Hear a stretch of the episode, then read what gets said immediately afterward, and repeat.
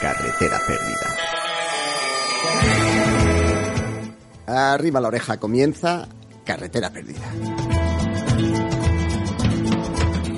Soy Javier Sanabria y os doy la bienvenida a este faro cultural para mentes inquietas.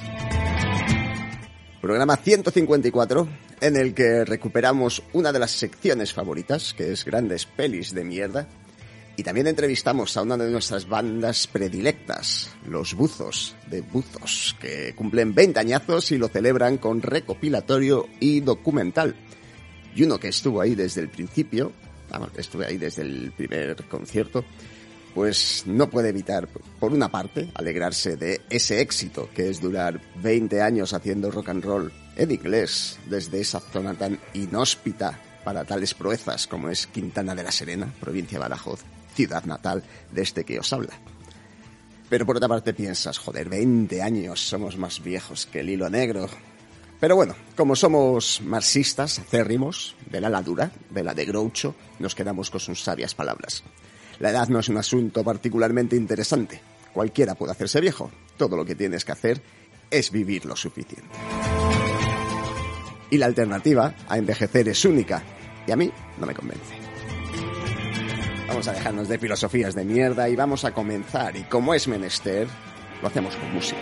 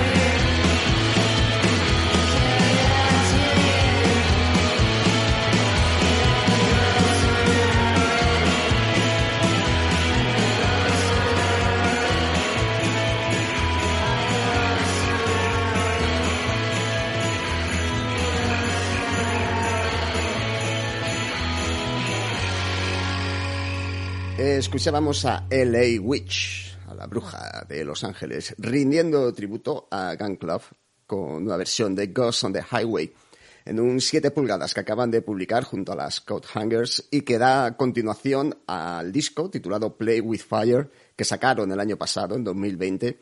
Ya las hemos pinchado alguna vez, no inventan nada nuevo, pero cuando se ponen primitivas con ese food zumbando a cholón, pues oye, sienta muy bien.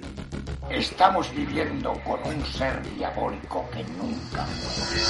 Carretera perdida. esas bobadas, no nos aburras. El faro cultural para mentes inquietas. Sí, Peter, cosas nazis.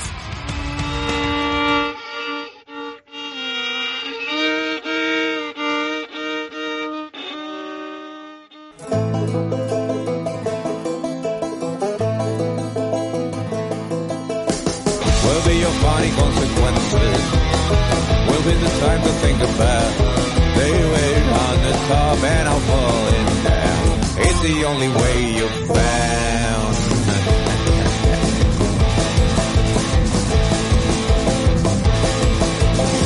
Making some joke they are content with. They are borrachos on a roll. The higher you rise, the higher your hips. Comedy's like a big black dick.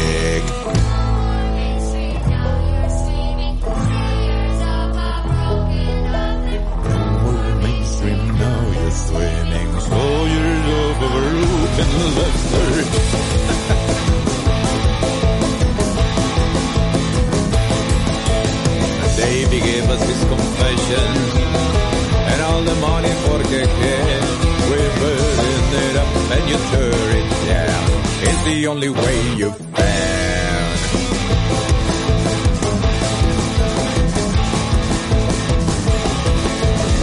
You got nobody on your side, boy. My only friend was the truth, and now his travel is a bad trick. Comedy's like a big black dick.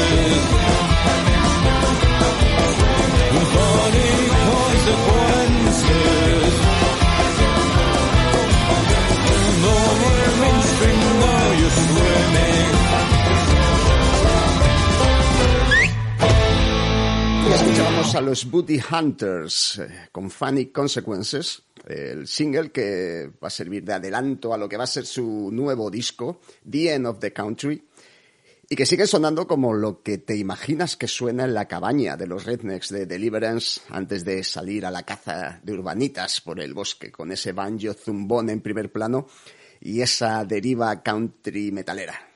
Muchas ganas de pillar esto en directo y desollar una zarigüeya para asar la regada con moonshine. I would like, if I may, to take you on a strange Esto no es como el agua que cae del cielo sin que se sepa exactamente por qué. Yo no me trato de un payaso. Carretera perdida. El faro cultural para mentes inquietas. No me refería a ninguno de ustedes, no sé por qué aplaude.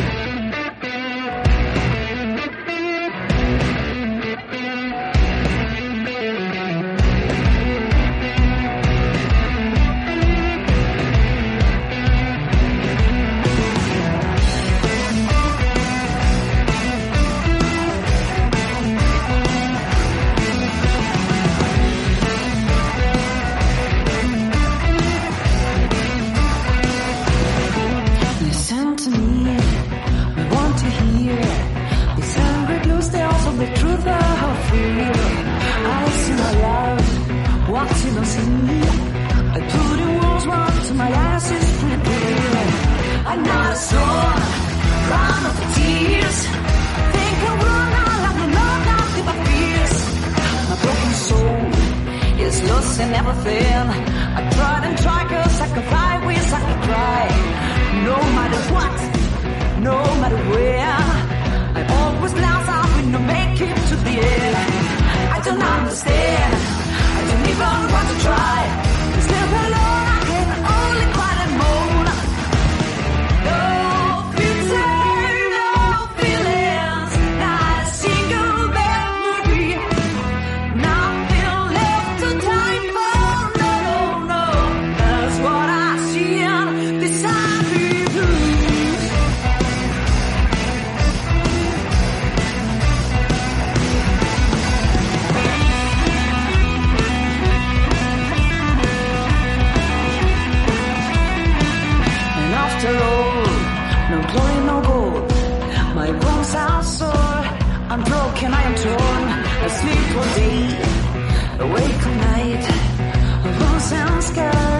That's all I got. Being here and there, some this and that.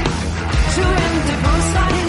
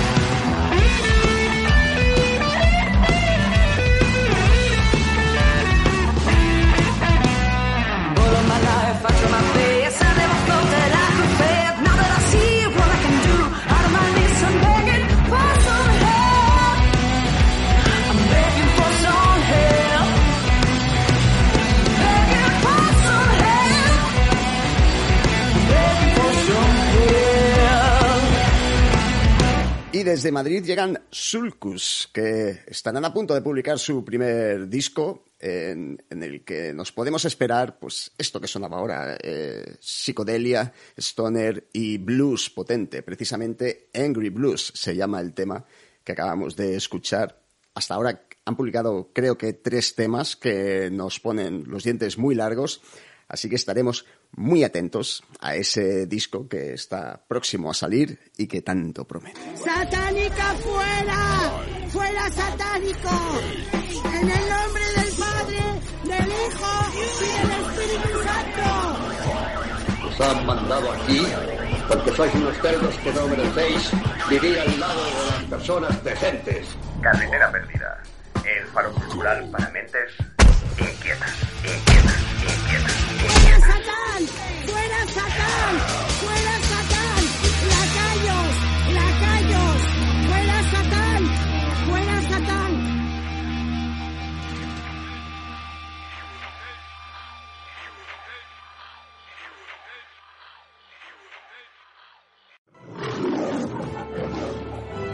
Grandes películas de mierda. Vuelve a Carretera Perdida una de las secciones favoritas de crítico y público. Eh, no tenemos ninguna de las dos, pero, pero bueno, que es grandes películas de mierda, grandes pelis, me gusta decir pelis de mierda, con el insigne Vitorino Guerrero, eh, al que tenemos al otro lado de la línea y hoy nos va a deleitar con una enorme película muy mierda. Vitorino, buenas tardes. Muy buenas, un placer.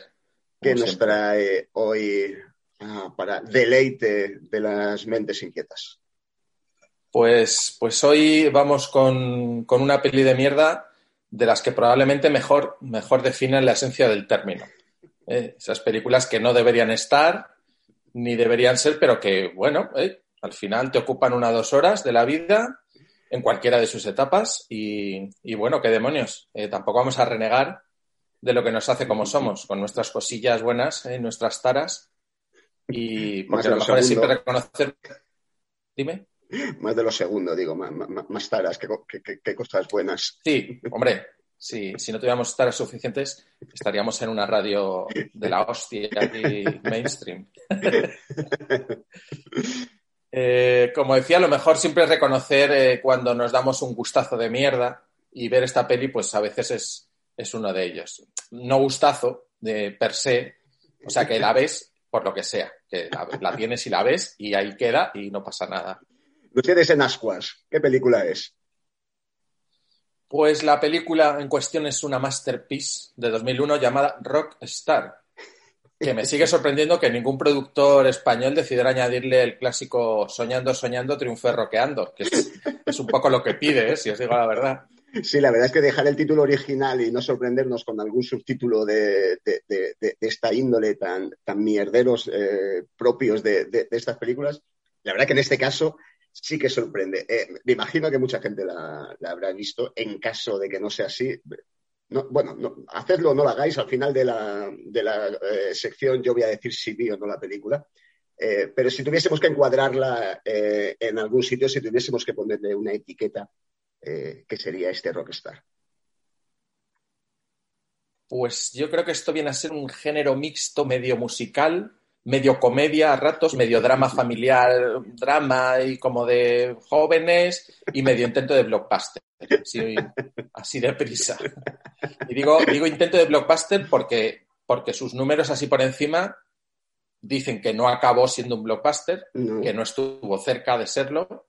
Primero porque ni, ni siquiera tuvo un presupuesto de blockbuster y después porque lo que recaudó, eh, como diría nuestro, nuestro amigo Willy Brown, no fue ni el principio de un grano en el culo de un gran blockbuster.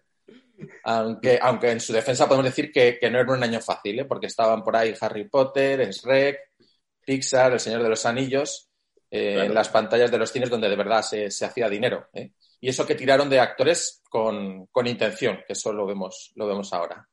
Bueno, vamos al turrón. Eh, cuéntanos un poco de qué va este desastre.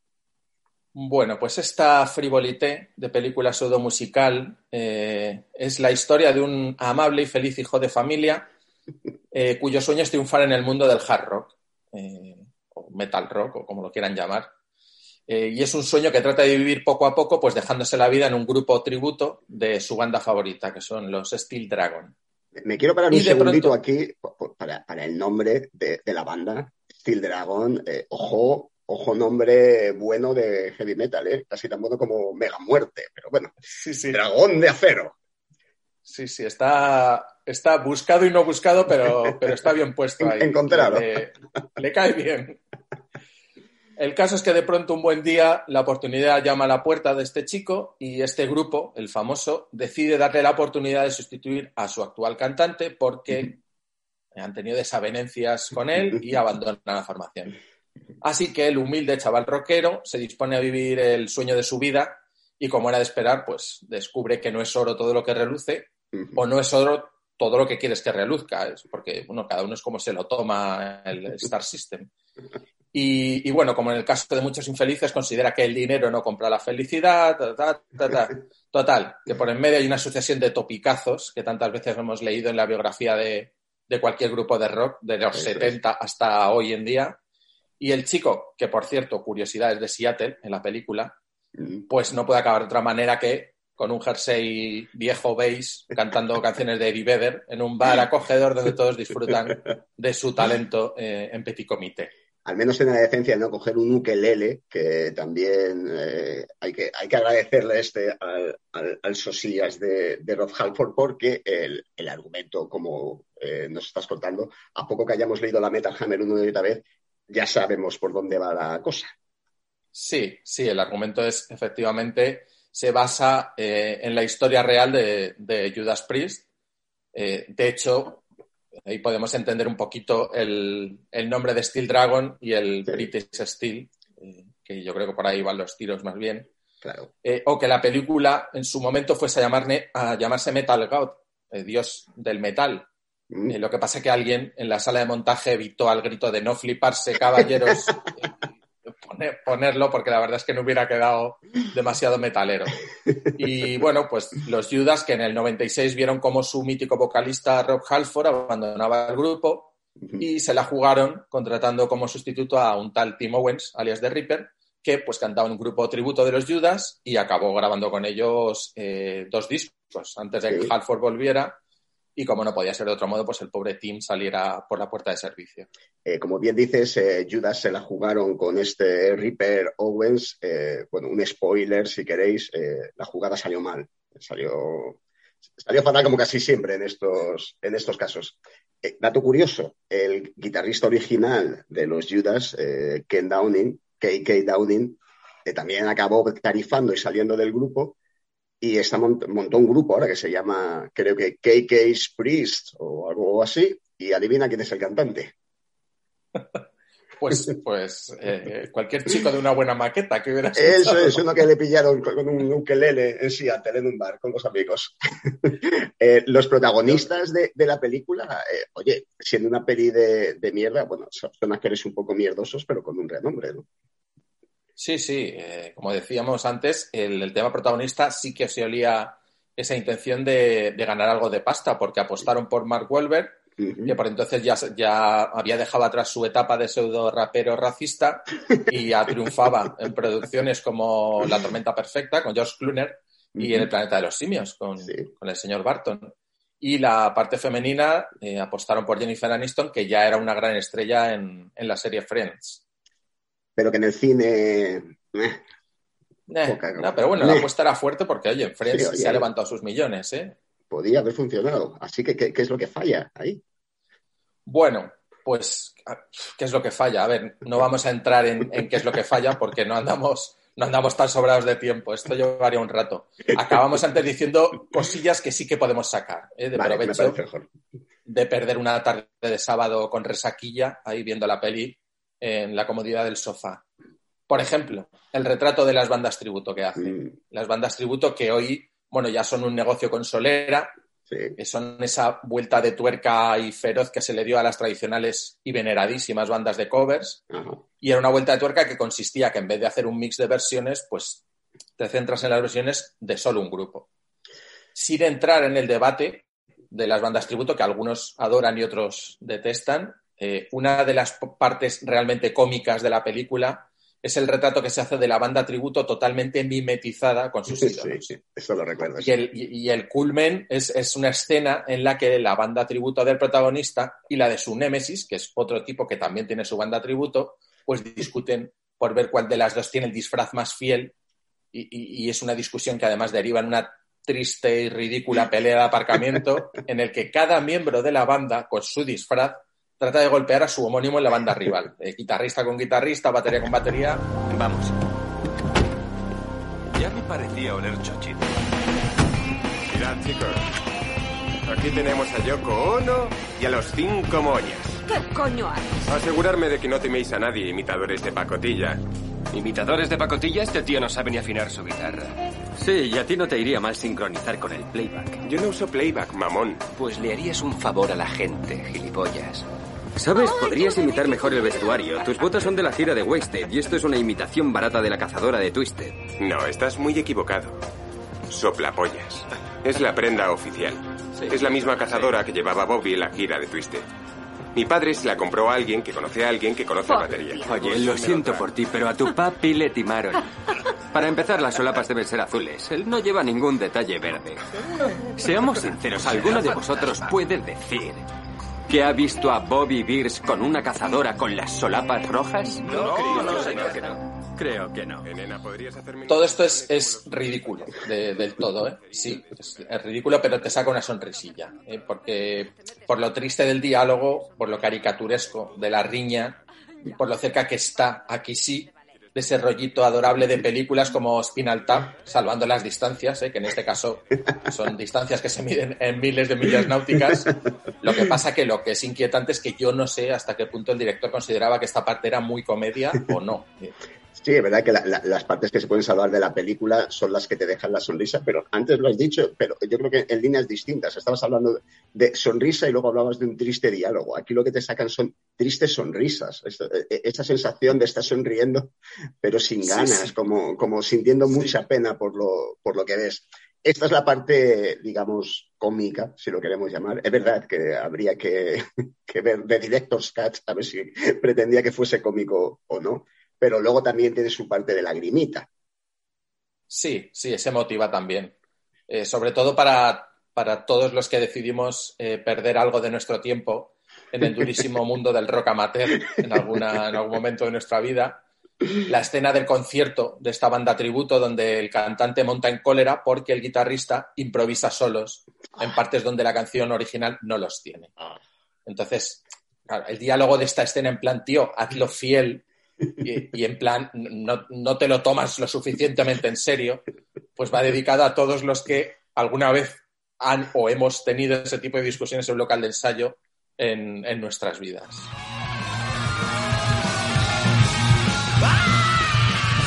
¿Qué es eso, tío? ¿Qué es qué? No hay un solo después del estribillo. ¡No les importa! ¡Ah! La canción no es así. Tío, ya sé cómo es la canción. Pues si lo sabes, tócala bien. Chris, ¿te tomas este rollo demasiado en serio? Pues claro que me lo tomo en serio, porque esta música se lo merece.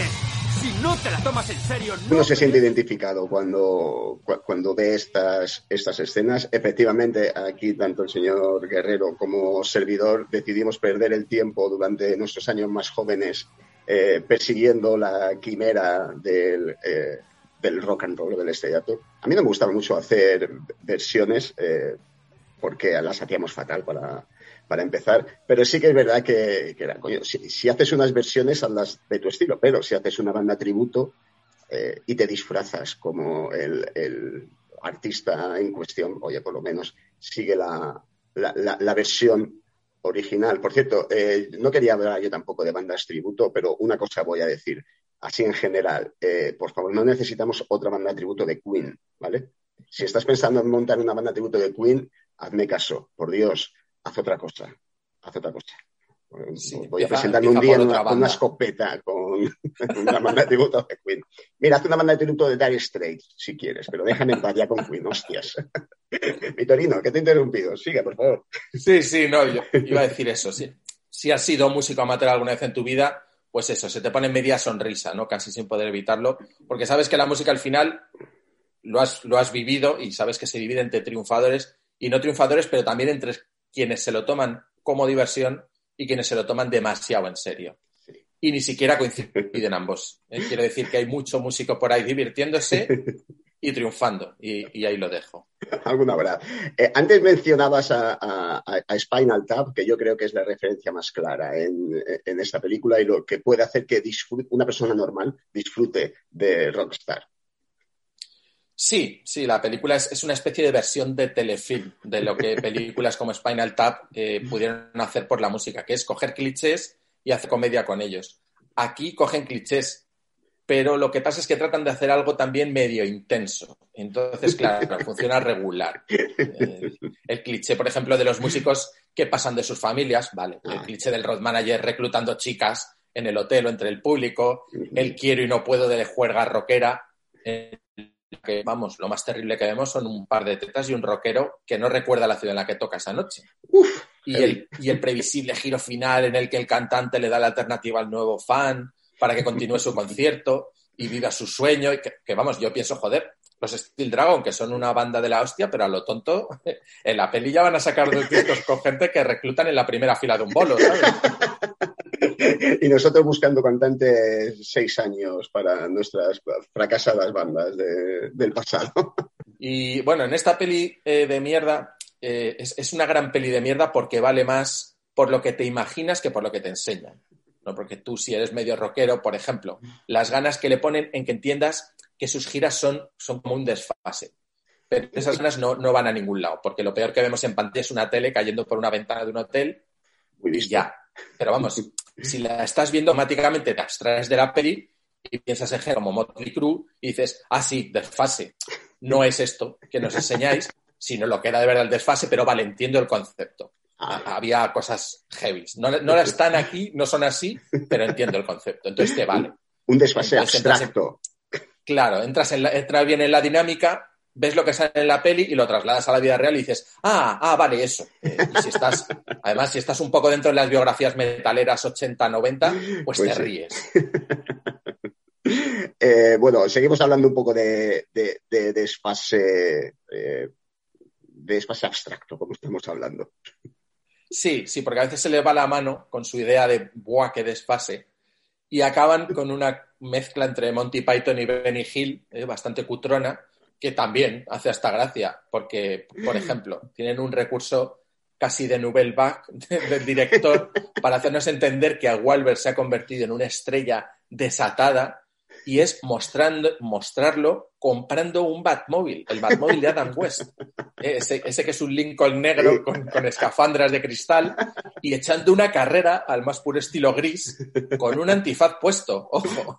Desfase. Y, con- y la música de fondo de la serie de televisión de, de Batman. Y, y entonces es todo en plan, ah, sí, que el tío eh, eh, es una estrella que está loca, que se ha pillado el Batmóvil y echa carreras. Eh, no, no, es, no se pilla una mansión en Malibú para forrarla de juergas, no coge carretillas de cocaína, no, no. Se pilla el Batmóvil de Adam West. Entonces, otra vez dices, vale, bueno, entiendo el concepto. Me, me mola, entiendo el concepto de, de que está desatado. Vale. Eh, hablando de, de- de las partes emotivas que, que mencionaba antes. Sí, sí, hay, hay, por ejemplo, hay un guiño que es pura ternura, que es eh, la imagen de uno de los miembros de la banda sometiéndose a la clásica transfusión de sangre rockera, que, es- que, que siempre hemos hablado que se hacen todos para estar mucho mejor, ya tú sabes. ¿De acuerdo? Ningún problema. Solo me están limpiando la sangre. Mi hígado no funciona como lo hacía a tu edad, chaval. Escucha, no te agobies por ella. No podía funcionar. Uno empieza con buenas intenciones, pero se te ponen tantos chochos a tiro cada día que al final eso te derrota y te rindes. Eh, este, este diálogo eh, se incluye, entiendo, que por un lado para que quede en plan, qué duro, pero qué cierto, qué, qué movida la vida del rock. Y por otro lado, al final te queda un- algo un poco rollo for Farlane, las movidas que dice, ¿no? De, las, las titis y tal.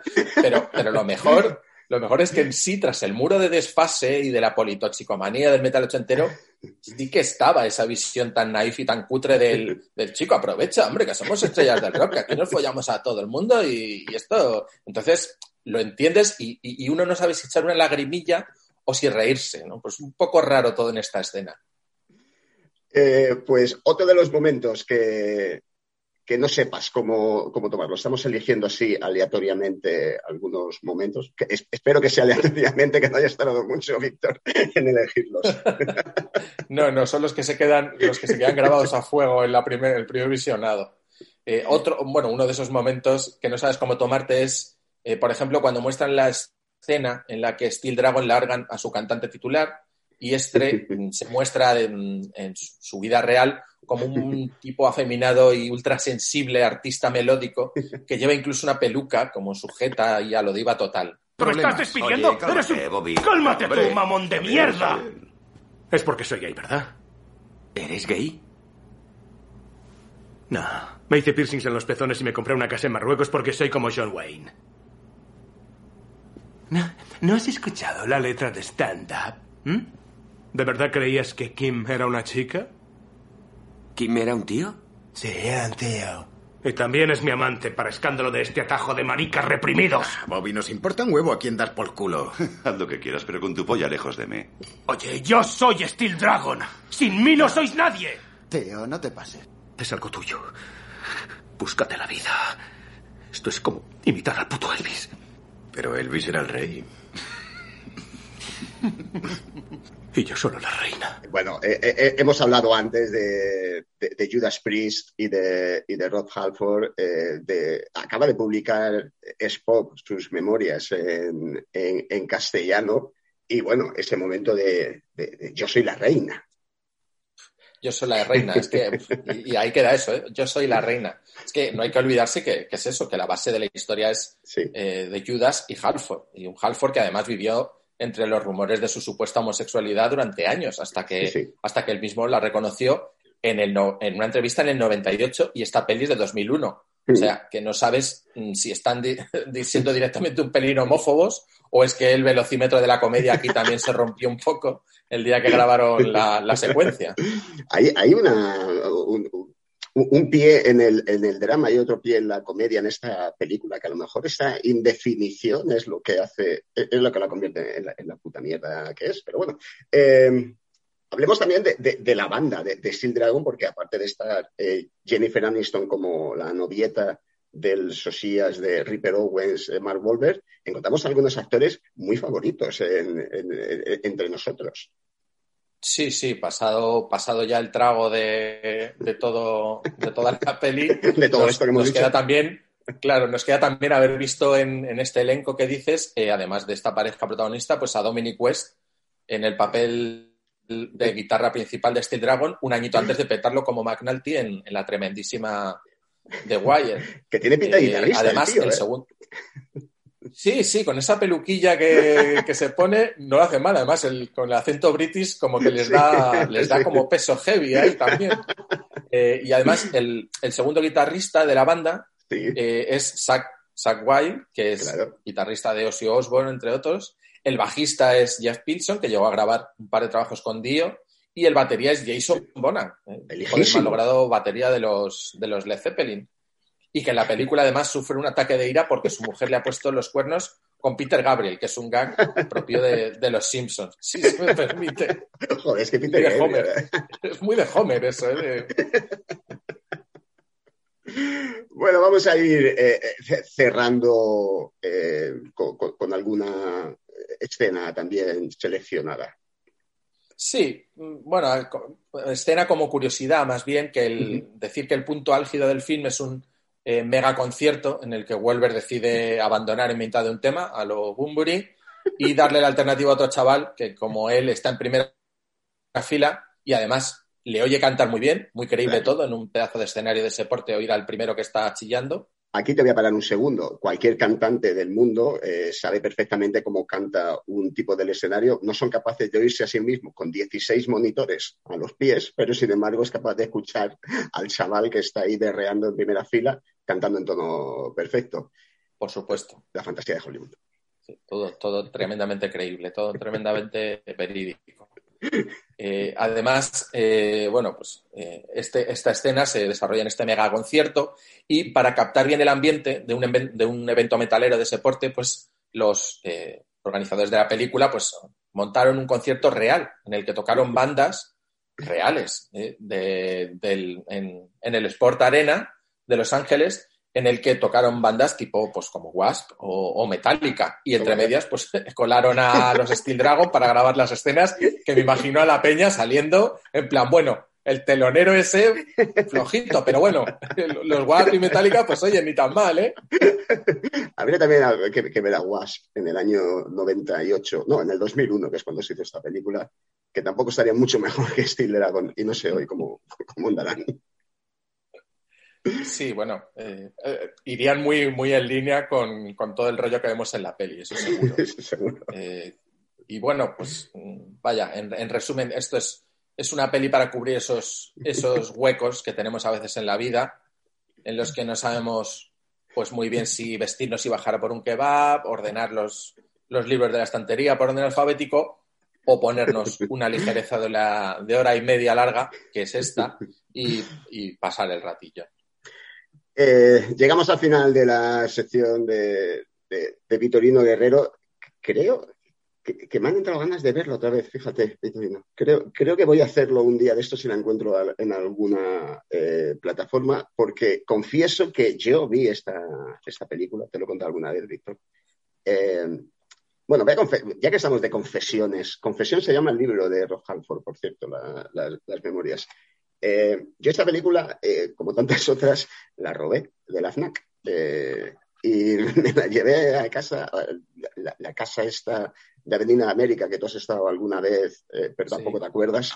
Eh, el caso que vimos la película, los que estábamos allí en la, en, en la casa, algunos de ellos muy, muy rockeros, eh, y según terminó la, la, película, yo, por supuesto, era consciente de que eh, su valor era el que era y el DVD era robado. Entonces, lo que hice, como para demostrar mi opinión, la verdad que fue un gilipollas, pero lo reconozco, es sacar el DVD del reproductor, abrir la ventana y arrojarlo a la, calle como... Es, la única vez que lo he hecho con una película, ¿eh? y no me arrepiento. Eh, el, el, el, resto de la gente que había por ahí, alguna incluso se molestó y me dijo, ¿pero por qué haces eso? yo me lo hubiera quedado. Y dije, bueno, no sé si la quieres, baja la, baja la calle, que no creo que se la lleve nadie. Esa es mi opinión de la gran peli de mierda que ha elegido hoy Peter Lino Guerrero. Eh, Rockstar, sin subtítulos en castellano en, el título, nada de cantando, cantando, triunfe, rockeando ni nada por el estilo. Eh, si no la habéis visto y, os apetece, pues podéis, me imagino que queda alguna copia de la FNAC, podéis ir a robarla. Creo que si os pillan robando esa película no os hacen nada, no os dicen nada. De hecho, a lo mejor os, os miran con la sonrisa triste de la que estábamos hablando. Y bueno, pues si la habéis visto, oye, pues ya sabéis que a nosotros nos encanta escuchar opiniones o leerlas cuando, cuando las dais. Eh, oye, Vitorino, me lo he pasado estupendamente hoy. Volvemos pronto.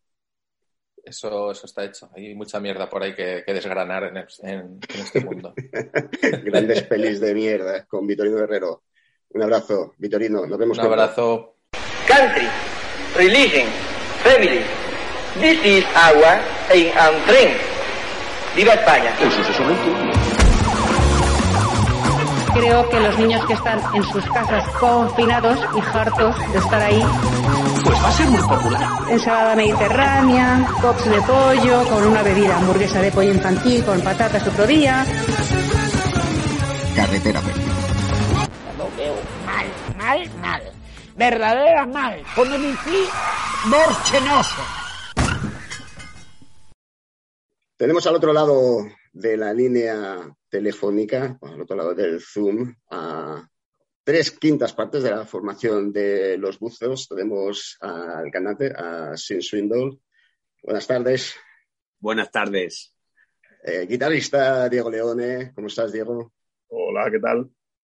Y el baterista Fernando Benítez Fernán. Bienvenido a Cartera Perdida. Hola, muy buena. Acabáis de sacar, eh, celebrando los 20 años de carrera del grupo, un documental, eh, 20 años de rock, y el disco, eh, 2X por el 20 romano, me imagino. Eh, esta pregunta va para los dos que estabas ahí desde el principio, para Sen y para, para Diego. ¿Vosotros os imaginabais cuando empezasteis eh, una carrera a, a, largo plazo? ¿Teníais conciencia de que esto podía alargarse? No digo 20 años. Yo, en pero... mi caso, no creía ni que pasara, ni, ni que llegara al primer concierto la carrera. Pero bueno, una vez ya pasó ese primer concierto, la verdad es que yo sí siempre he creído que íbamos a durar más, porque claro, porque con mi hermano, poniéndome las facilidades que me ha puesto siempre para estar en un grupo, para tocar, para grabar discos, pues yo a mí lo que me echen, bienvenido es. Entonces yo en realidad no veo el final. Siempre lo digo,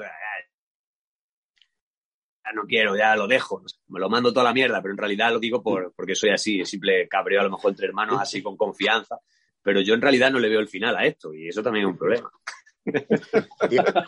yo, yo tampoco me imaginé, me imaginé nunca, o sea, la verdad es que tampoco me lo planteé, lo de durar.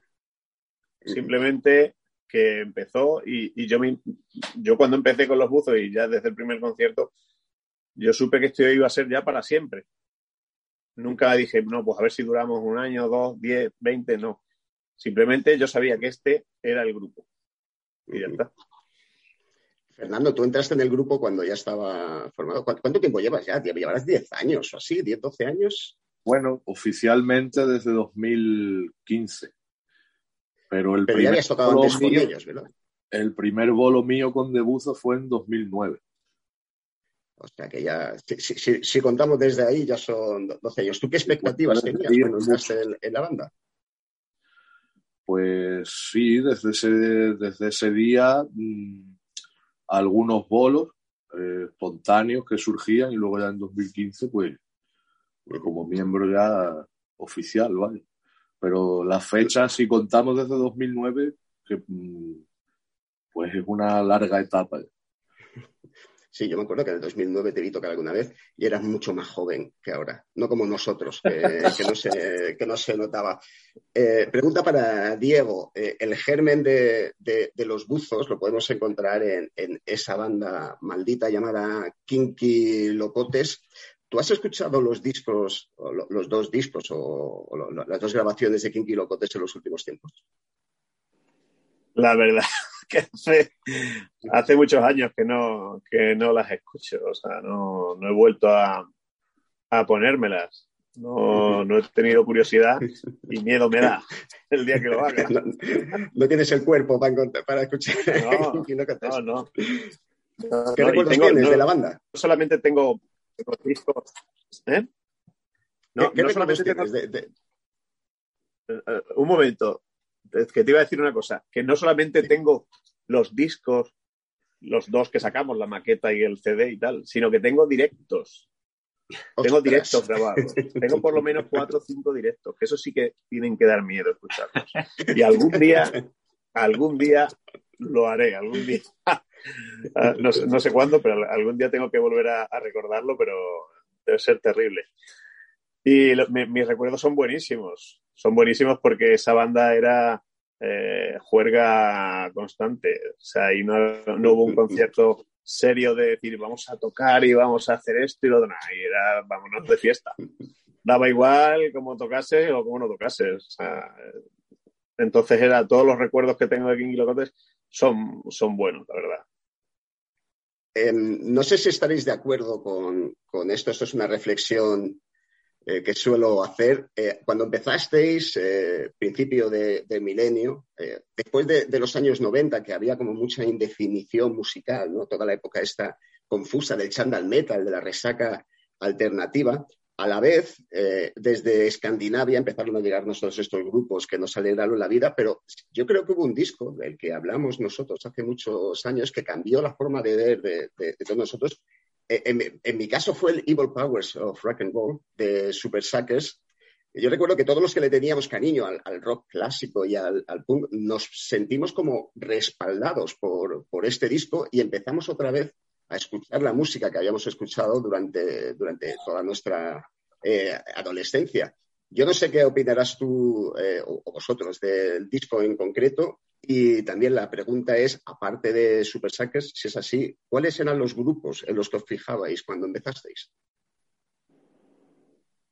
Bueno, pues Super Sucker, la verdad que ese disco eh, nos hizo ponernos un poco las pilas, porque es cierto que, que el rock and roll como tal eh, eh, había sido un poco abandonado ¿no? En, Sí. en esa época de, de finales de los 90, primeros de, de los años 2000, porque eh, empezamos con Fate No More, James Addiction y aquello fue degenerando ya en, en, otra, en otro tipo de grupos y, y la verdad que se abandonó un poco el rock and roll. ¿Qué pasa? Que surgieron, como tú dices, eh, Super Suckers con ese discazo que yo seguía, la verdad, toda la trayectoria de Super Suckers. No, no fue un disco que, eh, sí, ya quizás fue su, su mejor disco, ¿no? Entonces, pero también, también apareció, no sé si fue en el año 98, el Total 13 de Backyard Babies, el Grande Rock de, de Helicopters, eh, Turbo Negro. de Turbo Negro.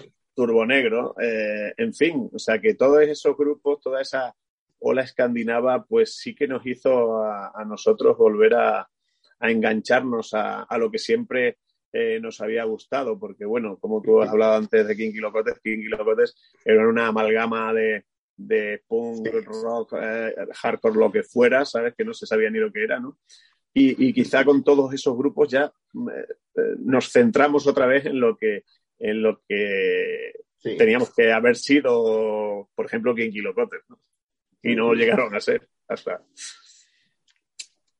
Eh, en general, eh, para lo, los otros miembros de, del grupo, para Juan y para Fernando, eh, coincidís, me imagino, casi, casi todos en, en, en las bandas que os eh, más influenciaron, me imagino, de, desde el rock and roll más clásico de, de los Stones o de, o de ACDC al rollo escandinavo, como estamos hablando, o, o el Sleazy de, de, Los Ángeles, eh, Guns N' Roses, Motley Crue, me imagino que van por ahí los tiros.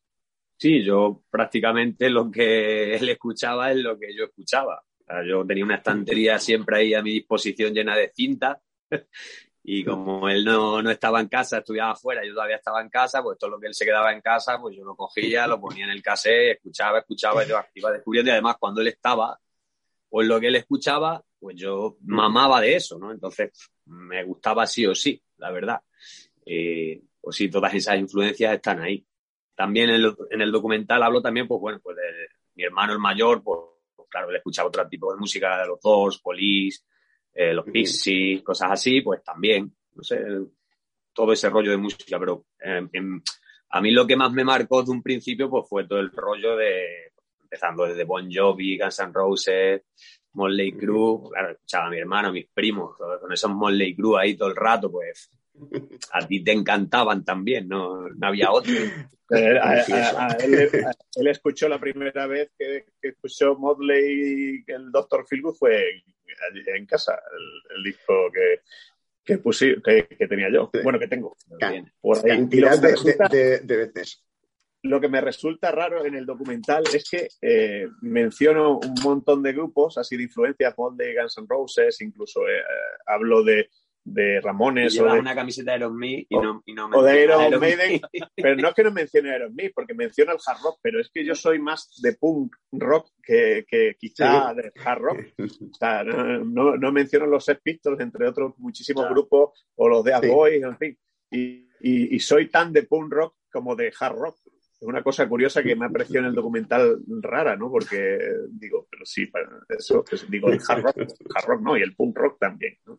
Fernan seguro que escucha a otro tipo de grupos, al ser más, más joven que nosotros. pues, No, es curioso porque a pesar de que no lo viví en tiempo real, por ejemplo, el auge de- del rock escandinavo y tal, sí que compartimos muchísimo la- las influencias musicales entre todos los miembros, las compartimos casi que al 100%.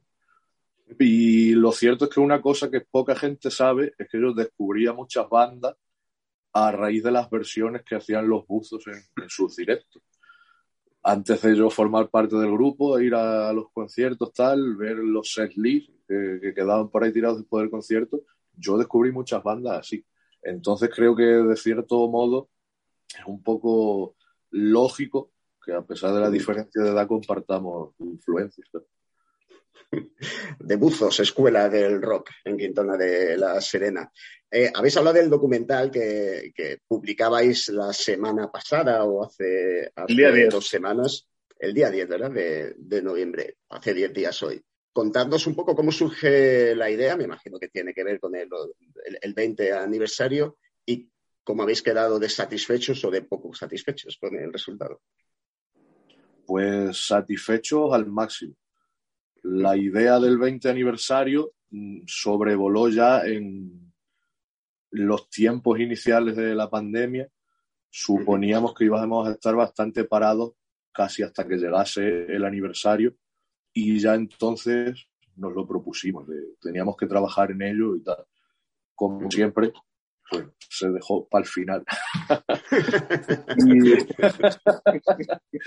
y, y entonces, pues sí, bueno, además por, por otros motivos de, de infraestructura y demás, ha sido un curro muy duro y compactado, aglomerado en muy poco tiempo, en muy poco margen de tiempo, pero viendo ya, teniendo el disco en la calle, teniendo el documental y habiéndolo visto todo ya publicado, muy contento. Sí, bueno. ¿Estáis todos contentos con el documental? Sí, sí, sí, sí, sí. Hombre, siempre sabes que puedes, que puedes, eh, podías, luego cuando sale todo, dices, pues aquí a lo mejor podía haber hecho esto, podía haber, pero son normales, siempre, eh, siempre pasa. Pero contentísimos, contentísimos Ah. tanto con el disco como con el documental. Eh, al final, pues, después, ha sido muy estresante, ha sido muy trabajoso. Hemos pasado un mes de agosto infernal, no solamente por, por la temperatura que hemos tenido, ¿no? sino por la cantidad de trabajo que incluso se ha solapado el disco con, con el documental y pero al final ya dices, cuando ya lo tienes, dices ya por fin, ¿no? Y, y ves que el, que el trabajo pues ha sido estupendo por parte de todo el mundo. Eh, tengo que decir que yo tengo que, que el, el gran orgullo de haber participado en, en la grabación del, del documental y lo que está diciendo Diego Es cierto porque elegimos el fin de semana para hacer las entrevistas, el de la mayor ola de calor que hubo este verano, y lo hicimos en agosto en un pueblo de Badajoz eh, con 46 grados o así. eh, pues eso, eh, deshidratados y, mareados. Así que si hay alguna excusa, es esta. Desde luego, yo siempre digo que hay que felicitar a, una banda por cumplir lo- los 20 años, especialmente, lo he dicho muchas veces, a una banda de rock and roll cantando en inglés de, Badajoz. Y es verdad que en el, en el documental esto, esto se ve, pero ya sabéis que yo tengo la tendencia también a hacer las cosas un poco chungas y difíciles, así que voy a preguntaros qué autocrítica os haríais como grupo. O sea, es verdad que todo lo que habéis hecho tiene un, un mérito, pero si os pusieseis eh, críticos con vosotros mismos, ¿qué defectos os sacaríais? Aparte de hacer todo en el último momento, por supuesto, como toda la banda de rock. Mm, yo- ese es mi defecto principal, o sea, hacerlo, las letras no, mm, no preparármelas demasía para a la hora de escribirlas, ni de corregirlas, ni de luego a la hora de cantarlas, de pronunciarlas. Pero claro, como Ya hablaremos. siempre el, el tiempo ahí limitado, vos siempre el último a grabar, no, no, hasta hay que acabarlo ya. Entonces yo siempre me veo como, joder, no tengo tiempo. Entonces, pero no, en serio, sí, eh, haberme cuidado más la voz, haber aprendido a cantar a lo mejor hace 10 o 15 años. Pero bueno, ya que hemos llegado hasta aquí, pero sí, ese- esa es mi autocrítica, haberme preparado más, haber dado más por el grupo, quizás, pues, haber hecho más canciones, más letras, que a mí una letra me sale una cada siete años o por ahí. y haberme, haberme trabajado un poco más en ese aspecto. Eso, es- eso, lo, eso lo admito. O sea, soy un, un vago en ese aspecto. Aquí en, este grupo es que hay una cosa muy graciosa, que es que cuando yo empiezo, o cualquiera ya empezamos a removernos, decir, venga, vamos a grabar, vamos a hacer este- estos temas, vamos a hacer tal, siempre sale alguno dic- diciendo, "Shh, y tanta prisa. Tan- siempre estáis con las prisas. Sea, lo dices tres años lo antes, digo, yo lo digo. lo dices tres años antes, ya estáis con las prisas. Bueno, pues ya estáis con las prisas, claro, como al final se deja, se deja, pues llegas a- al último día, oye, que la semana que viene entramos en el estudio, ¿sabes? Y te pilla el toro siempre, ¿eh? porque siempre hay alguien que dice, tanta prisa, ¿dónde vais con tanta prisa? ¿Sabes? Si hay tiempo, hay tiempo, no hay tiempo nunca, todo, se, se nos queda todo a última hora. Y bueno, autocríticas que podemos hacer, ¿no? Que siempre dejamos las cosas para, para el último me- momento y para la, para la presión. Nosotros somos un grupo que, que sin presión no, no funciona. Tiene que estar tío con la escopeta detrás nuestra diciendo ya lo tenéis que hacer o, no se hace, ¿no? Y esa, esa es la autocrítica que, que yo creo que, que le viene mejor a, a Debujos, ¿no? Pero por lo demás, bien, funcionamos ahí, eh, digamos, a, a tirones a veces, ¿no? No es una cosa constante, ¿no? Sino que a veces nos enganchamos más a lo que es el grupo, pero la verdad que no nos ha ido mal. Haciéndolo así. Me alegra saber que lo de la procrastinación es, es una cosa que viene de, de familia, me, me- me- me tranquiliza con respecto a, a lo mío. Eh, yo cuando estuvimos eh, grabando en, en el documental, eh, hablé con varios de, de- de los personajes satélites ah, de, de los buzos y había una sensación de, eh, pues eso, de, que a lo mejor si se hubiese puesto como toda la carne en el, en el asador en su momento, a lo mejor el, grupo hubiera llegado a, cierto punto. También hablábamos de lo de idioma del inglés o del no inglés. Sin embargo, hay una cosa que nunca se habla, especialmente con un grupo cuando ya tenemos eh, 30, 40, 45 años, que es que qué prioridad se le da a una banda, a un grupo, a lo que no deja de ser una diversión cuando tienes una familia, cuando tienes un trabajo, cuando tienes una vida eh, montada. Vosotros, eh, en el nivel de prioridades, los buzos, ¿en qué posición están? ¿Están por arriba? Eh, ¿Están en el medio? ¿Están por abajo? Yo personalmente, en mi caso, creo que bastante arriba. Yo, mm, desde que entré ya como miembro fijo, pues siempre he procurado configurar mi, mi vida, mi vida fuera del grupo para que siempre sea compatible con el grupo. Eh, te llegan ofertas de trabajo, ofertas para, para entrar en otras bandas, en otros proyectos musicales que mm, económicamente incluso pueden reportarte más, pero mm, siempre he intentado configurarlo de forma que, que que pueda seguir en la banda haciendo el trabajo que, que hago día a día y pues eso, que, la, que las decisiones que tomen no me obliguen o bien a dejar la banda o bien a que la banda tenga que tener un- una actividad menor. Entonces siempre procuro compaginarlo. Y en cuanto a, en cuanto a poner la carne en el asador, mm, creo que de buzos ha sido una banda que, bueno, al margen de que cada uno nuestra vida fuera del grupo no la, no la hemos dejado, no hemos dejado nuestros trabajos, no, no nos hemos volcado 100% en, en intentar vivir de esto, creo que como banda nunca hemos tenido problema en, en meternos en una furgoneta, hacer los kilómetros que haga falta, los días que haga falta. Creo que hemos sabido compaginarlo bastante bien. Entonces no creo que nuestras vidas personales afecten directamente a, a las expectativas que pueda tener el grupo. Creo que no, creo que nunca hemos puesto esa excusa. ¿Es necesario que te conteste yo en qué nivel tengo a los gustos? ¿O después de 20 años? En tu caso no, pero es verdad que eh, eh, los miembros de los exmiembros de los buzos o bien han salido de, de- de mala manera o bien han salido porque tenían a lo mejor eh, pues eh, oferta, bueno, que tenían una vida laboral que era incompatible con los buzos. Se me ocurre, qué sé yo, Félix al principio de la banda o Alex más, más recientemente. Eh, es verdad que se tuvieron que ir a vivir a, a- a- a otra ciudad, pero claro, eh, eh, por eso pregunto que muchas veces cuando nos cuando no- pensamos o cuando nos imaginamos que un grupo, yo qué sé, que toca menos de lo que creemos o que saca discos con más dejando tiempo entre unos y otros, no tenemos muchas veces en cuenta, pues eso, que, coño, pues que hay que traer la comida a la mesa. Bueno, esto es una reflexión mía. Sí, no, pero Muchos es, que es así. Es que es así, porque tú no, si el grupo no te da para, para vivir, o sea, no puedes, no puedes decir, no, me voy a ir un mes de gira no sé dónde, porque no te, no te- tú tienes que llevar un, un sueldo a casa y más ya cuando en mi caso tienes familia y demás, no, pues no te vas a poner a... Que lo podía haber hecho con 18 años, bueno, pues sí, pero con 18 años yo no tenía los pozos. Entonces tampoco lo iba a hacer porque tenía un grupo que era un grupo de pirados y tampoco íbamos a, a ir a ninguna parte.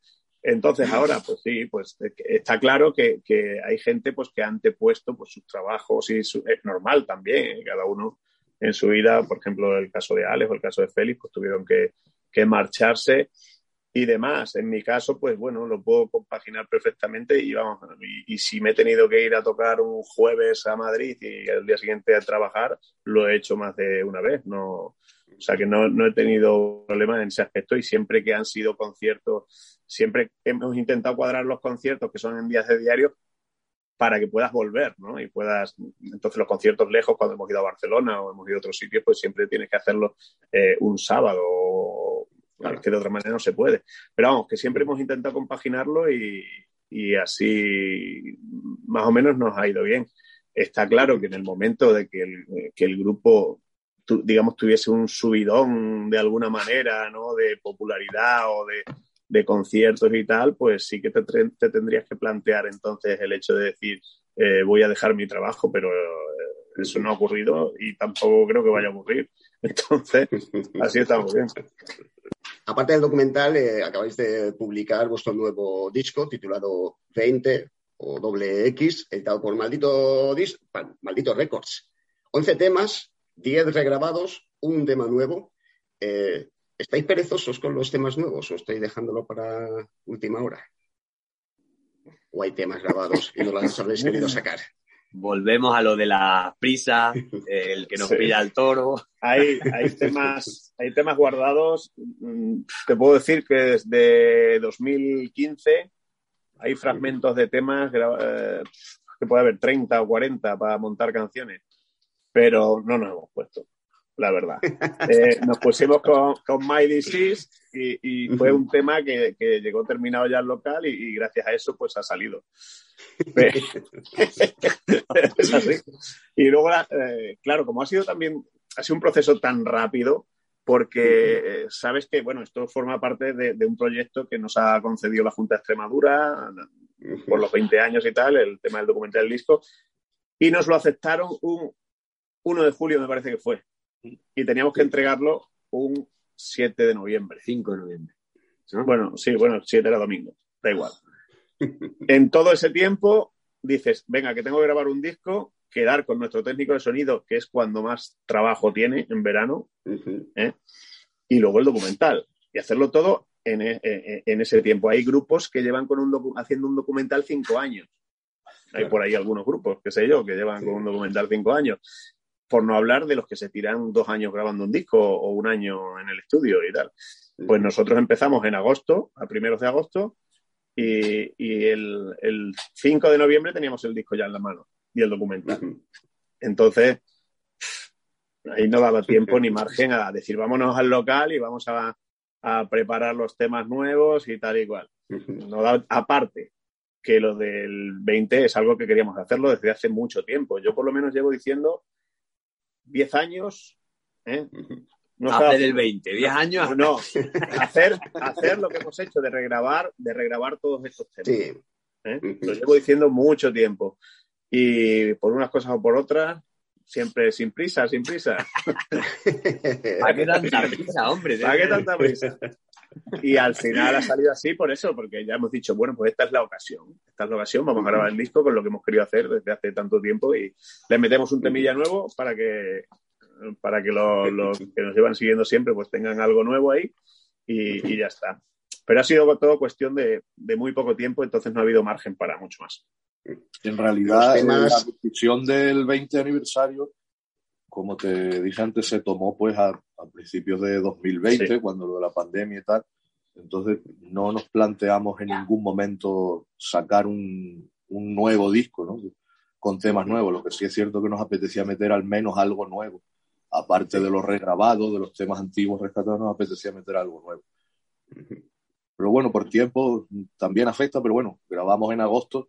Si hubiéramos querido hacer un disco de temas nuevos, podríamos haber hecho 10 temas en de julio y haber grabado un disco nuevo en agosto. El tema nuevo de que estamos hablando, My Disease, lo escuchábamos en el último programa de, eh, de Carretera Perdida. Vamos a escuchar eh, de los temas que regrabaron los buzos, uno de mis favoritos, de los que más me han gustado desde el principio, titulado Bitter.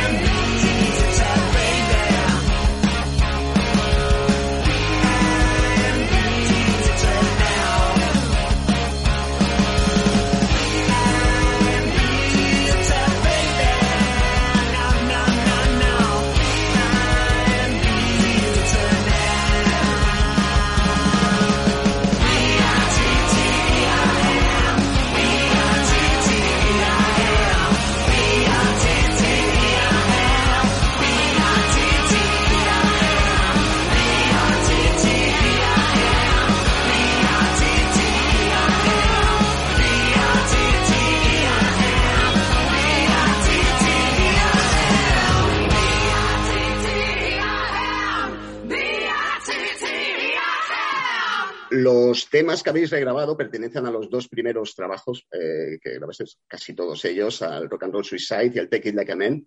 Y eh, no sé si habéis metido alguno de... Y al Kings, de- Kings de Without Kings Crown. Without a Crown. Eh, estos discos no se encuentran en, en Spotify por decisión vuestra, porque no tenéis los, eh, lo- lo- los derechos de publicación. Decisión nuestra. Decisión Porque nuestra. no os gustan porque- cómo suenan. No, no es un sonido que, que queramos tener para esas canciones, porque sabemos que esas canciones merecen un sonido un poquito mejor. En su época, pues nos gustó, nos gustó cómo sonaba y tal, pero, pero ahora, viendo cómo suenan los buzos ahora, pues nos parecía, no sé, que, que ese sonido no, no era el adecuado para, para los temas. Y ha sido así, nunca hemos hablado del tema. Nunca hemos hablado, oye, ¿por qué no metemos el Teki en Spotify? Sino que ha sido una cosa ahí que, que no sé, no, no hemos hablado. Yo nunca lo he Y no- preguntado. y la verdad. no- Oye, ¿por qué no está este disco ahí, el King Instagram? Bueno, pues no, no está pues porque, porque yo no lo he movido para, para que esté, porque los demás sí están. Entonces, bueno, ha sido más por cuestión de sonido que, que de otra cosa. ¿Cómo decidisteis quién colaboraba en los temas nuevos? Porque hay colaboraciones en prácticamente todos los temas. Pues, un poco a- al tuntún. y a última hora. A última hora todo, la verdad, sí. Bueno, venga, a ver, ¿quién canta esta canción? Se lo decimos a este. A ver, ha sido a última hora porque, porque el disco se ha hecho a última hora, ¿no? Y ha sido con prisas, pero al- algunos ya, ya los teníamos pensados. Por ejemplo, el tema de, de Félix, yo ya había hablado con él, ¿no? De- y, y los otros han ido surgiendo, depende de, lo, de cómo veíamos nosotros la canción, quién podía encajar en, en cada tema, incluso algunos a última hora en el estudio. Oye, ¿por qué no le decimos a, a, a este o se lo decimos a otro? A ver qué tal. Y la verdad que a, que a todos los que hemos llamado han, han aceptado. Han dicho que sí todos, o sea que ha sido una suerte. Sí, sí. Y nos hemos quedado mucha gente fuera, pero bueno, como tenemos canciones todavía sin regrabar, ya para la próxima. Al 25. para el 25 o para el 40 aniversario. Ha sido, ha sido un proceso muy natural, casi que los propios temas han sido los que han elegido a, a los colaboradores. Después de escucharlos, pues eh, después de darles una vuelta, mm, casi que decidíamos en esta parte el estilo de quién puede venirle bien al tema, tanto en las voces como en, en las guitarras, hay muchas colaboraciones de guitarra. Casi que ha sido ya sobre los propios temas cuando, cuando se ha elegido quién, quién iba a estar.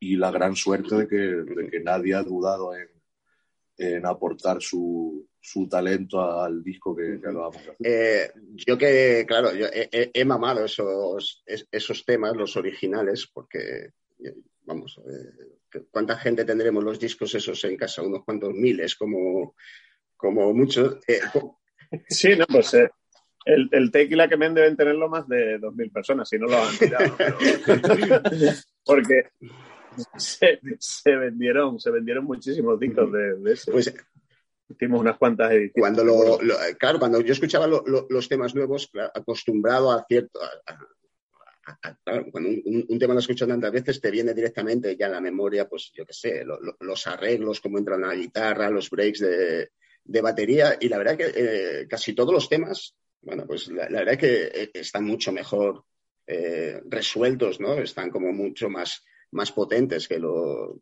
de, de lo que decías antes, del sonido de, de aquellos discos. Siempre hay un peligro, ¿no? En regrabar uno- unos temas que pierda un poco la, la esencia. Pero mira, yo te, confieso, yo el primer disco que tuve y que escuché de Kiss fue el Smash Strasses and Hits, este que es una- un recopilatorio que sacaron a finales de los 80, regrabando los temas con el muy mal gusto, porque hicieron cantar a la batería entonces a Eric Carr, le hicieron cantar la de Beth que cantaba eh, Peter Chris, pero bueno, no, no- no habéis tenido vosotros. Le voy a poner un pero, ¿vale? Al, al disco. Hay algunos solos que no, que se me, que, que me- que me parece que hay muchas notas. Hay algunas veces que suena como. Pero bueno, eh, eh, ya está, ese es el, el pero. Eh, como músicos, ¿sois Sí. 20 años mejores ahora? Eh, yo diría que sí, que tocamos mejor. O por lo menos tocamos más compactos y más, más juntos y más, eh, no sé, ¿cómo diría? Más mirando por, por el grupo y porque todo vaya más, más medido, ¿no? Y que suene más potente. Eh, el tema de, las, de los solos, como dices, es normal porque eh, los guitarristas que tocan en el grupo eh, son eh, los mejores guitarras que hay en Extremadura ahora mismo, salvando algunos que se nos han, los que tocan en, en nuestro disco, salvando algunos que se nos ha escapado, ¿no? Como Alex, que al final a última hora, eso sí que fue también de última hora, que no pudo hacer eh, las canciones que, que le pedíamos, llamamos a otros, pero claro, es que son guitarristas brutales. Eso tú como le dices a, oye, no, Menos notas. un pelín, córtate- me- me- Menos escalas arriba y abajo. Sí, es, sí es una cuestión, es una cuestión muy de estilos porque eh, hay, como hay tantas colaboraciones, hay mucha variedad de estilos. Date cuenta que, por ejemplo, eh, Juan Chino, de, de José Andrea y, y los Uroboros, es un guitarrista brutal, pero que viene directamente de, del heavy metal. O sea, domina, evidentemente domina cada estilo porque, porque es un maestro, ¿no? Pero, por ejemplo, él viene directamente de, de hacer giras completas tocando Ujú. heavy metal. Entonces los estilos se adquieren y nosotros una de las cosas que hemos querido en, en este disco es que cada colaboración deje, su, deje su marca, ¿no? deje su esencia. Por ejemplo, mm, Alberto Barrero eh, es otro de los guitarristas que ha dejado mucho su marca y que a pesar de no ser estos solos de tantas notas, como dices, tan, tan rápido, tan ready, digamos, eh, viene de otro estilo también, ha dejado su, su marca en, en el disco y eso es lo que, lo que hemos querido respetar todo, todo el tiempo. Eh, sí, es probable que haya solos que no te los esperas en un disco de debut, pero es por eso, porque cada, cada colaboración ha aportado su, su sello y creo que eso está bien, creo que hemos querido respetarlo todo el tiempo. Lo peor de todo es que a ver quién lo hace ahora. Vamos a pillar una armónica esta. ¿no? Eh, Pero no esto de los cerdos. Hablando de, de otros grupos, hay colaboraciones de, eh, de- bueno, de Pachi Cañamero, que es eh, de la familia Buzos, también eh, Macías eh, Peri, cantante de, de Maggot Brain, Pollo de los Smokers. Me hace pensar que hace como, yo qué sé, 10, 15 años, pues estábamos todos metidos en, grupos y había como una especie de, bueno, no voy a decir movimiento, ¿no? Pero había como festivales como el Grande Rock, por ejemplo, donde se aglutinaban todos estos grupos eh, cerca del punk o del hard rock. El otro día estuve mirando así de- por curiosidad, los carteles que hubo en el Grande Rock, especialmente los dos primeros, los que se hicieron en Jaraíz de, de la Vera. Yo me acuerdo que uno de ellos los teníamos en la, en la cocina de la casa donde vivíamos entonces. Y claro, ves grupos como, qué sé yo, pues Smoking Bird o, los Smokers, Maggot Brain, Ushuaia, eh, Rip Café, Mule Train, Guitar Mafia. Claro, todos grupazos eh, que se quedaron en el camino. Ninguno de ellos están eh, tocando más. Que prácticamente de aquellos carteles, vosotros y dos o tres grupos son los que seguís tocando. Al final, el éxito es sobrevivir. Se podría decir que sí. Pues sí, pues en esa Eh, época había una escena, pero esa escena, el otro día hablaba, lo hablaba yo con mi hermano, si es que ya esa pequeña escena que teníamos, en realidad ya no existe, o si existe, no en Extremadura, como yo que sé, en otras zonas, en Madrid y Barcelona puede que haya otra pequeña escena así de- del rollo nuestro, pero la que nosotros teníamos aquí, por ejemplo, organizando ese grande rol, los, los grupos que venían, pero hoy ya es que no, no existe ese, y esa camaradería que teníamos, con nosotros con Mago Brain también, sobre todo, ya, claro, ellos dejaron de tocar, nos hemos quedado ahí nadando solos, pero bueno, ahí estamos, con nuestro flotador ahí agarrados a él y... La supervivencia, la supervivencia se basa mucho en estar cómodo en donde esté. Nosotros estamos muy, muy a gusto con lo que hacemos.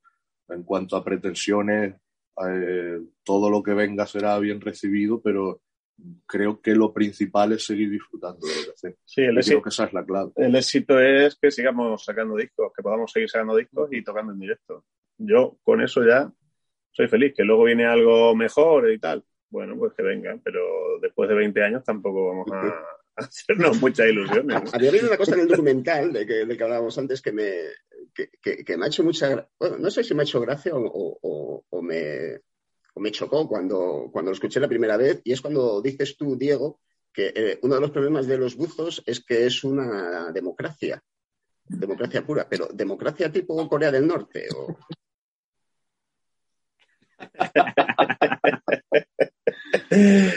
No, es, es cierto. Vamos a ver, eh, lo traté de explicar en el documental, ¿no? Eh, nosotros siempre, las decisiones de todos cuentan lo mismo, ¿vale? O sea, actual- actualmente la banda igual. O sea, lo que decidimos los cinco es lo que va a misa. Y si hay dos que dicen que sí, uno dice que no y otros dos se callan, vale lo que esos dos dicen que sí, ¿no? Como nos ha pasado, no sé, el otro día que hicimos, ¿no? Se me olvidó. No, es que con las prisas. y leí el Bueno, mensaje. el caso es que siempre ha sido una democracia. ¿Y por qué digo yo que a veces la democracia es un problema? Pues porque en el pasado la democracia era que había unos cuantos que queríamos hacer cosas y otros no querían hacerlas. Entonces, eh, si no quieres grabar discos, no quieres tocar en directo, ¿por qué estás en un grupo? No lo entiendo que estás, no, estás machacando a los demás. ¿eh? Entonces había gente pues que- que ya no quería tocar en directo, que por ejemplo querían dejar el grupo dos años. Eh, no, vamos a parar dos años, porque voy a parar dos años yo, porque tú lo digas. No, o, o Pues, cosas más sencillas como, a ver, eh, tenemos esta portada. Vale, a mí me gusta. A mí no me gusta. A mí no. Y ya está, me quedo ahí, no digo no, no me gusta No me- porque prefiero esta prefiero otra. esta, mira, no, no, me, no gusta me esa- gusta.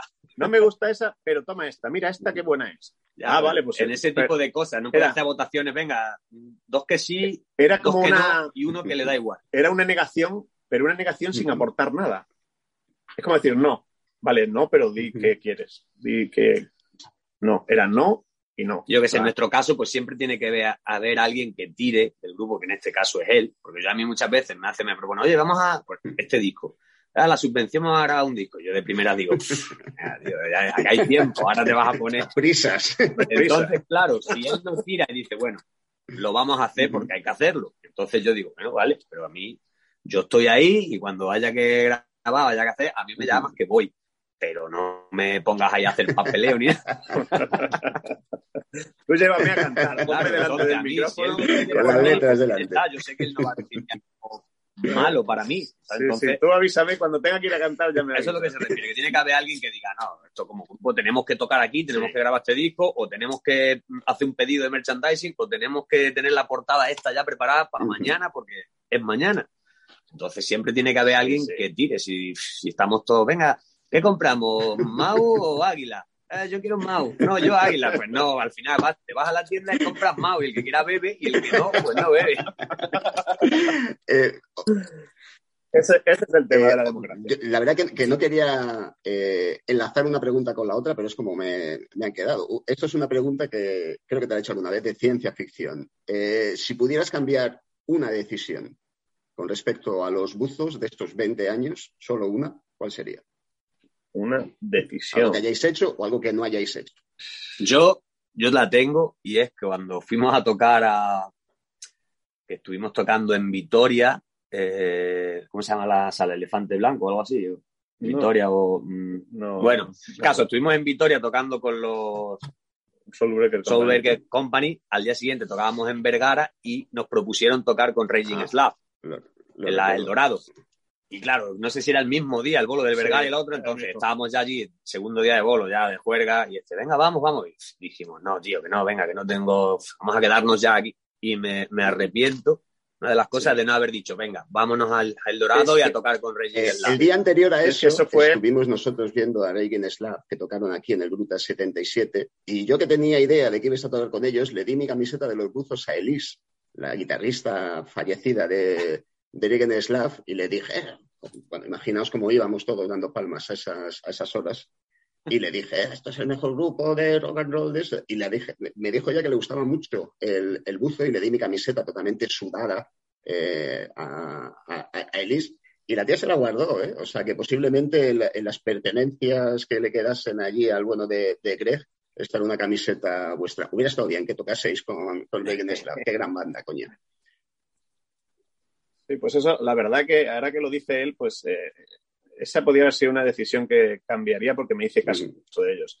Eh, el caso que tocábamos en Vitoria y al día siguiente en Vergara y teníamos y nos ofrecieron tocar y, y podíamos haber hecho los dos conciertos porque tocábamos primero, aunque no hubiésemos visto a Ragging Slab ni a Soul Breaker Company, pero tocar irnos al otro concierto, eso lo podíamos haber hecho perfectamente. Lo que pasa es que al final no, no quisieron y yo tampoco me quise poner en plan ahí, dictador. En plan demócrata. Las carreteras del País Vasco no están para andar corriendo por los coches. No, y había, había, había también había mucha niebla en las carreteras y, y tal, y, y bueno, decidimos no hacer las cosas con calma y al final solo hicimos eh, Vitoria y luego Vergara, y en vez de haber hecho Vitoria y Vergara al día siguiente también. O eso puede ser una decisión, no he pensado en ninguna otra, pero eso está bien. ¿Y tú? No, yo, eh, todas las que hemos tomado desde que yo estoy aquí estoy contento. con- No cambió nada. O sea que desde el 2005 son siete años de buenas decisiones. Eso creo que va a ser el titular de la, de la, de la entrevista. No, habría, eh, si, si me paro a pensarlo, seguro que sale alguna cosa. Pero Sí, bueno, pues cosilla más. Bueno, 20 años a vuestras espaldas. ¿Cómo se presenta el futuro para los buzos? Pues yo creo que. Igual. Igual que lo- estos 20 años de atrás. O sea, a ver qué sale y a ver Y dónde tocamos, prisas, seguir ¿no? tocando, intentar buscar bolos y ya está.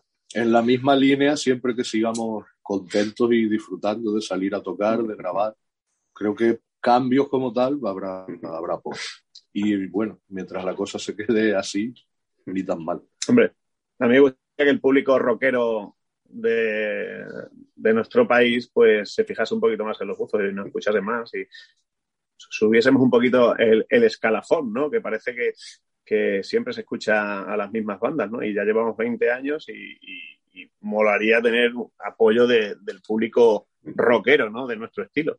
Entonces, eso estaría bien para, coger un poquito más de impulso y que durásemos otros tantos años más. Y es lo que de- deseamos, yo desde luego eh, siempre lo he dicho, eh, aquí en Carretera Perdida vas a ir seguir sonando por, por, puro fanatismo y nepotismo, que también lo, hay, y me, siento muy orgulloso de ello. Y lo de siempre, espero veros en directo pronto, a ver si nos podemos acercar para tierras extremeñas y si no, a ver si el año que viene eh, sacáis fecha en alguna sala que ya, que ya me parece que empieza a estar casi imposible el, el tema con el efecto embudo de, de todo esto. Me imagino que ganas de tocar en directo tenéis unas pocas, ¿no? Muchas, muchas. Sí, eso Claro. siempre. Estamos trabajando en, para 2022 con lo que tú dices, ¿no? El sacar el disco a, a, a todo, a todos sitios. Pero sí que va a estar complicado. Aparte por lo que comentas de- del efecto tapón que se ha hecho con la pandemia, que ahora casi todas las fechas están pilladas, también hay que tener un ojo puesto en cómo se sigue desarrollando el tema del COVID y demás, que de un día para otro te pueden llamar para, para tirarte un, un bolo, ¿no? Pero bueno, trabajaremos en ello y tocaremos todo lo que nos deje. Pues a ver si lo podemos ver dentro de poco. Ya, ya sabéis que aquí tenéis eh, fanáticos, como decía antes, y bueno, y, además que vosotros ya sois unos clásicos. ve- ve- 20 años ya sois unos, unos clásicos del rock, y esto no lo había dicho hasta ahora, así que lo voy a poner. Clásicos del rock extremeño. Sí, Swindle, Juan, Diego, Leone, Fernán Benítez, como siempre, un placer. Esta es vuestra casa. Cuando cumpláis 21 años, volvéis para acá, que siempre hay sitio. Cuando Eh, nos requieras. El placer es nuestro. Pues en fin, eh, me voy a despedir con uno de los temas. De hecho, voy a despedirme con, con el tema favorito del disco. Ha- Hacía muchísimo que no escuchaba este tema. Me ha encantado cómo lo cantáis tú y Peri de, de Maggot Brain, es el Deep and Dry. eh, y con él nos despedimos hasta que volváis por aquí, porque a la familia hay que tratarla bien. Un abrazo, amigos. Hasta pronto.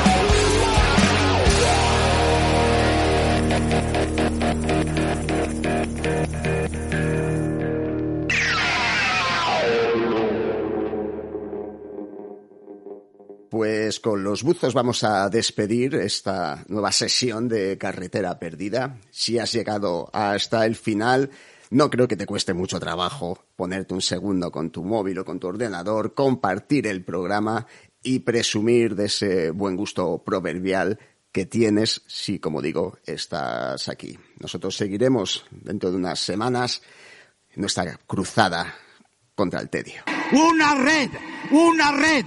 Nosotros estamos en la red, en la Wikipedia y en los, ¿cómo se llama? Wikileaks y en, y en Facebook. Estamos, estamos en Internet. Búscanos en carreteraperdida.com. En iBox, iTunes y Spotify. Porque nos comunicamos virtualmente. Virtualmente. El tedio, hay que librarse del tedio. It was at this moment that he knew. He fucked up.